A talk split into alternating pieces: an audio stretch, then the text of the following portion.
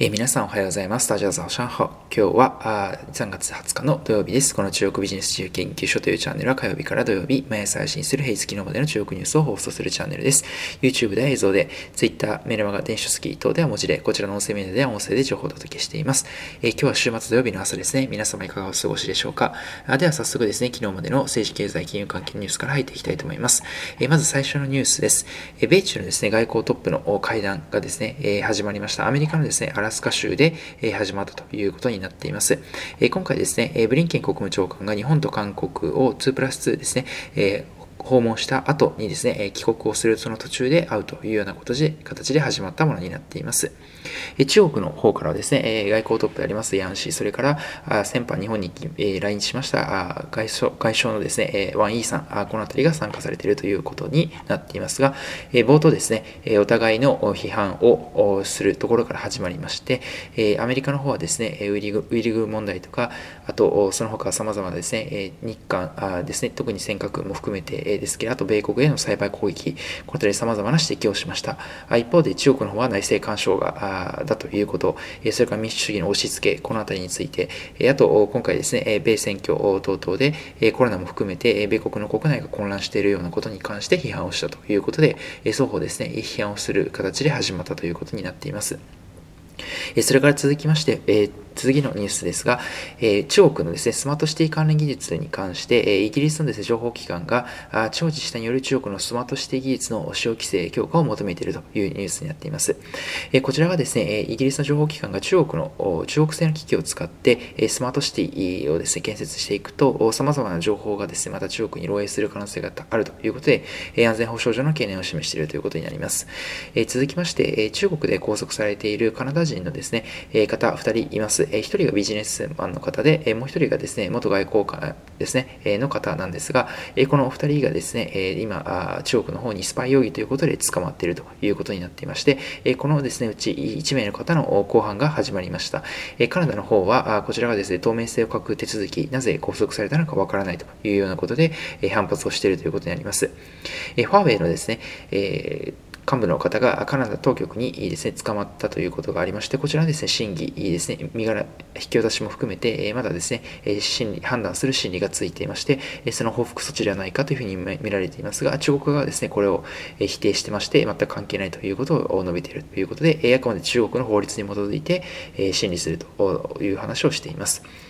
続きまして、香港のニュースです。香港のですね、国家安全省統制校があった後ですね、まあ、イギリスが永住ビザを発行するというようなことを言ったりですね、移住を希望する香港市民に対して永住を希望するというふうに言ったり、様々ですね、英国市民の方々の移住に関するサービスというのが少しずつですね、サービスが増えてきているということで、特に不動産関係ですね、移住をサポートするようなことで、不動産関係のサービスをですね、準備する会社が増えているという話が出ています。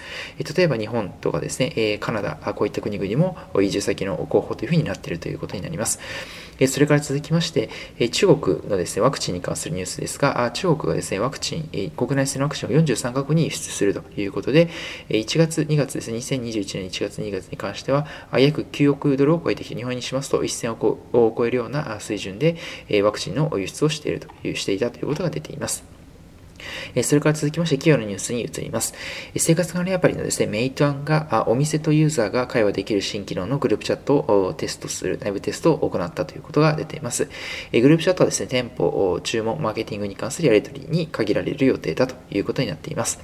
えそれから続きまして、不動産仲介のサービスでえビッグデータを使うですね、サービスを提供しております会社で、えジュリーマイファンワンというですね、会社があります。えこちらの会社がですね、えテンセント等からあですね、大型の資金調達ということで、日本円にしますと大体約67億程度、1億円で4億円ですね、資金調達を行ったということが出ています。同社はですね、2014年設立されてまして、新築住宅の取引市場に焦点を当ててまして、ユーザーと物件提供サイドを直接つなぐための EC プラットフォームを提供しています。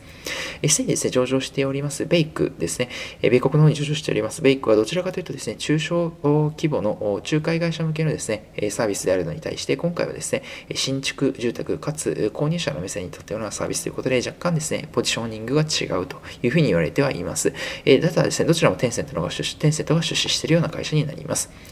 え、続きまして、中国のアグリテックの会社で、え、XAG という会社がありますが、えこちらがですね、資金調達を行ったということで、今回3億元ですね、日本にしますと約50億円程度の資金調達ということになります。え同社はですね、昨年、えバイドゥ、それからソフトバンク、ビジョンファンド等からも資金の出資を受けているというような会社になりまして、え農業ですね、アグリテックの会社としてはですね、中国で過去最大の資金調達を行っている会社になります。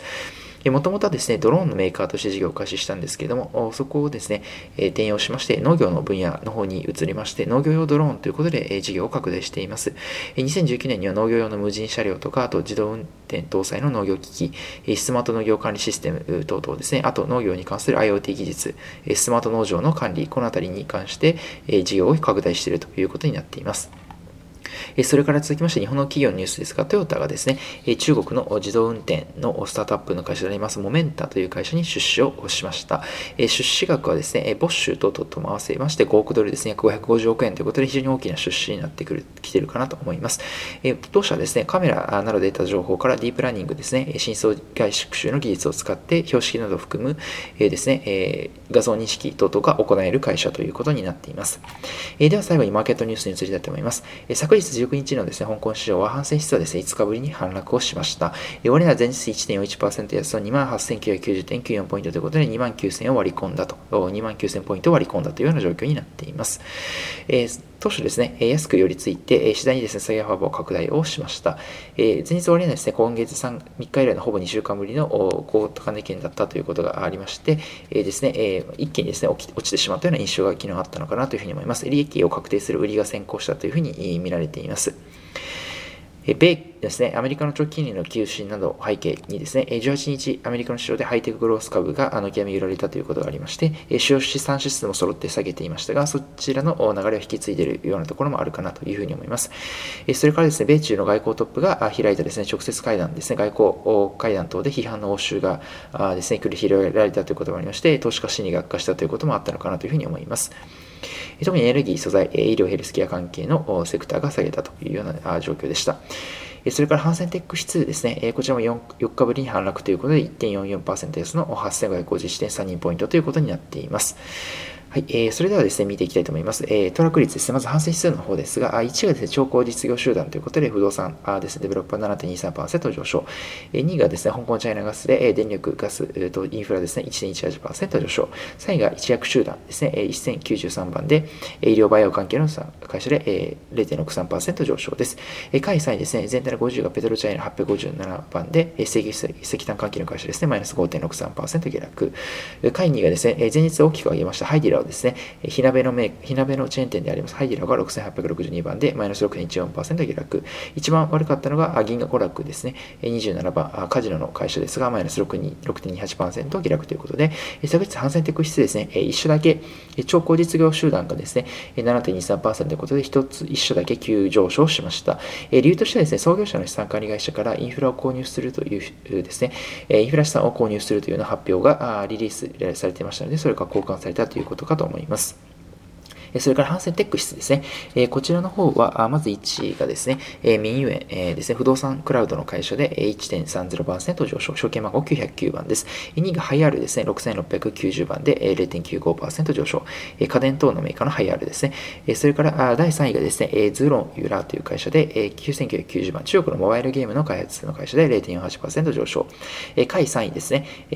全体の下位3位がアリヘルスですね、えー、アリババグループのヘルスケア241番でマイナス4.89%下落。全体の下位が BYD マイナス5.43%下落。一番悪かったのがですね、ウェイマー G1 という会社で2013番、中小企業向けの SARS の会社でマイナス5.73%ということで大幅な下落という形になっています。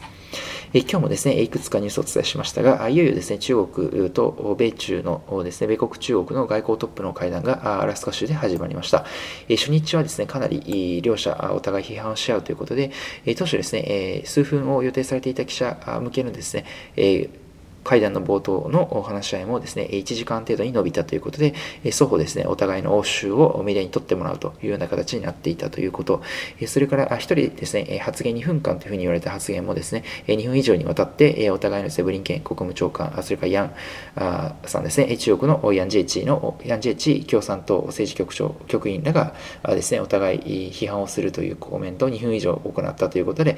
お互いですね、こういった状況になっているということになります。ただ今回ですね、中国が、米国のですね、このバイデン大統領の就任に伴っていまして、トランプ米大統領の時に設定された関税ですね、この辺りの撤廃等を求めるためにわざわざアメリカに出向いているということがありますので、今回ですね、どういう最終的にお互いですね、情報をするのかどうか、しないのかどうかも含めて見ていきたいと思います。こういった決定以降によってですね、特に中国、米国の銘柄に大きな影響が出てくる可能性がありますので、まあ、特に中国ですね、中国の銘柄にまた大きな企業業績ですとか株価に影響が出てくる可能性があると思いますので、引き続き注視していきたいなと思います。え今日はですね、最後に一言中国語ということで、え今日はですね、ラオマオビンという中国語を紹介したいと思います。これどういう意味かと言いますと、え昔からよくある悪い癖というような形で使われる、え言葉なんですが、え中国のですね、いくつかのメディアが、アメリカがですね、え中国の内政干渉をするということで、え昔からアメリカがですね、いろんな国々の政治に首を突っ込んでいって、いろいろ言うということで影響力を行使してくるということをですね、え例えて、ラオマオビンというふうに言い方をしています。ラオというのはですね、え年老いたという意味で、えー、老人の老という字ですね。えー、魔王というのは毛という字で、えー、瓶というのは病という字になります。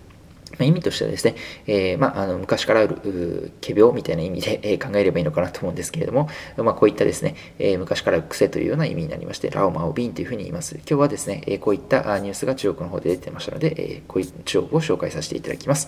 本日はこちらで以上となりますが、こちらの音声以外にも YouTube の電子書籍、Twitter 等で日々情報を配信しておりまして、詳細はですね、概要欄の方にリンクを貼っております。ご興味ある方はぜひ一度覗いていただきましたら幸いです。それでは皆さん本日も良い一日を、良い週末をお過ごしください。